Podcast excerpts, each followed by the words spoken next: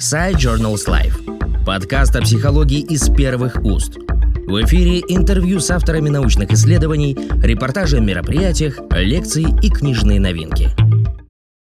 Здравствуйте, уважаемые коллеги. Я хочу сделать э, анонс статьи, которая называется «Программа психологических интервенций по коррекции дорожного поведения водителей».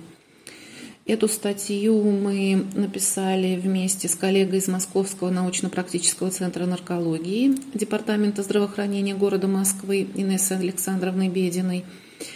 Э, и я вот Кочетова Татьяна Викторовна, доцент кафедры психологии управления Московского государственного психолого-педагогического университета, руководитель магистрской программы психологии дорожного движения. Я хочу сказать, о том, что вообще это наша не первая статья с Нессой Александровной. И, э, ну, наверное, нас объединяет, то есть, с одной стороны, вот я психолог, да, Инесса Александровна – это врач, кандидат медицинских наук, вот, и нас объединяет, наверное, большое и острое, я бы даже так выразила, желание – сделать как можно больше в области просвещения э, касающихся, проблем, касающихся безопасности дорожного движения, и что могут сделать врачи, представители вот медицины и психологи для того, чтобы э, способствовать, содействовать различного рода коррекции дорожного поведения тех водителей, которых априори в нашей обыденной жизни мы называем водителями-нарушителями. Так вот, как раз эта статья и посвящена обзору тех психологических практик, или как они называются, the best practice, то есть лучшие психологические практики, касающиеся именно психологических и медико-психологических интервенций, которые существуют в других странах,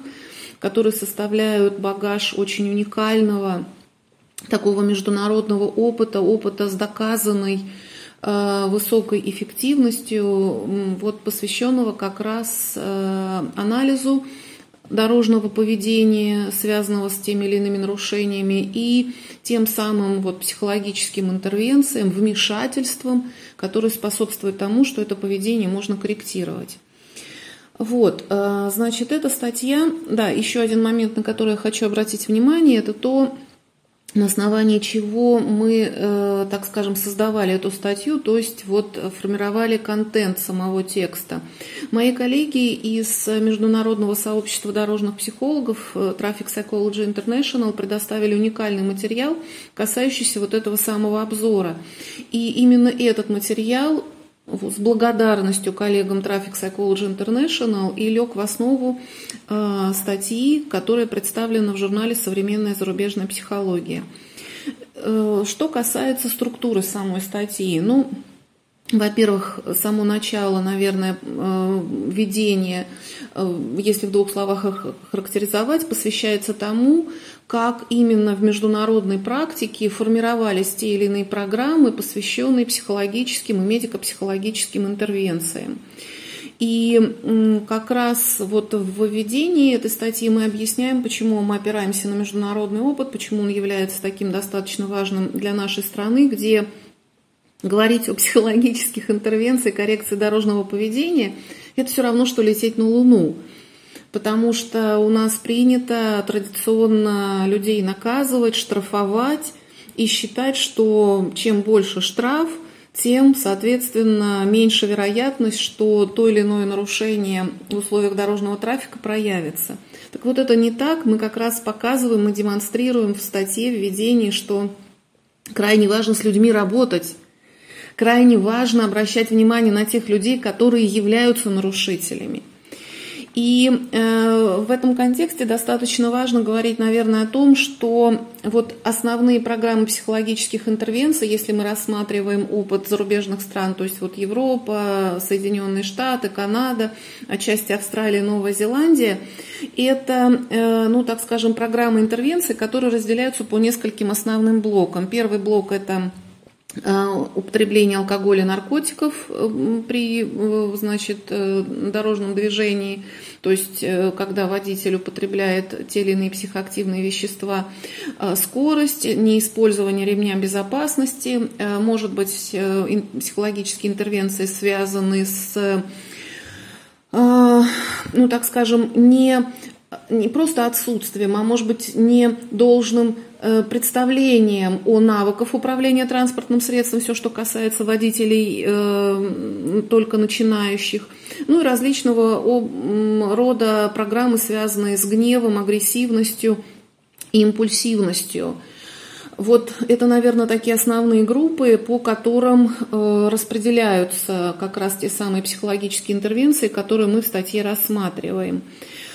Также в статье рассмотрены методы э, психологических интервенций, рассказывается о том, что представляет собой мотивационное глубинное интервью водителей нарушителей, что представляют собой групповые занятия, курсы или тренинги для водителей нарушителей. Э, акцент делается также на курсы э, образовательные для водителей-нарушителей, которые проводятся в онлайн-формате, перечисляются возможности ограничения этих курсов – ну и вот представлены еще и программы, которые включают в себя работу не только врачей, не только психологов, но еще и сотрудников полиции, и, например, э, тех самых водителей, которые пострадали в условиях дорожно-транспортного происшествия. То есть это обзор программ, где представлены именно жертвы, так скажем, дорожно-транспортных происшествий, которые после аварии или дорожной вот, ситуации, которая случилась дорожно-транспортного происшествия, оказались в инвалидных колясках как раз вот этим вопросам, обзору вот этих самых программ и посвящена настоящая статья. Я думаю, что она может быть полезна для широкого круга специалистов и в области дорожной безопасности, и в области психолог, э, ну, психологических практик, которые посвящены тем или иным типам интервенций, касающимся коррекции поведения не только дорожного, но и поведения вообще в целом. Поэтому, ну, как я уже говорю, широкий круг специалистов, будем рады, если наша статья окажется полезной. И если она поможет немножечко пересмотреть установку сотрудников наших государственных органов, э, нашей бюрократии, наших служащих, которые считают, что людей нужно только наказывать, а не работать с людьми. То есть вот эта статья именно про то, как можно работать с людьми, с тем, чтобы из нарушений э, постепенно, постепенно делать шаг в сторону улучшения поведения человека. Если работать с человеком, то человек человеком становится. Подкаст Side Journals Life о психологии из первых уст.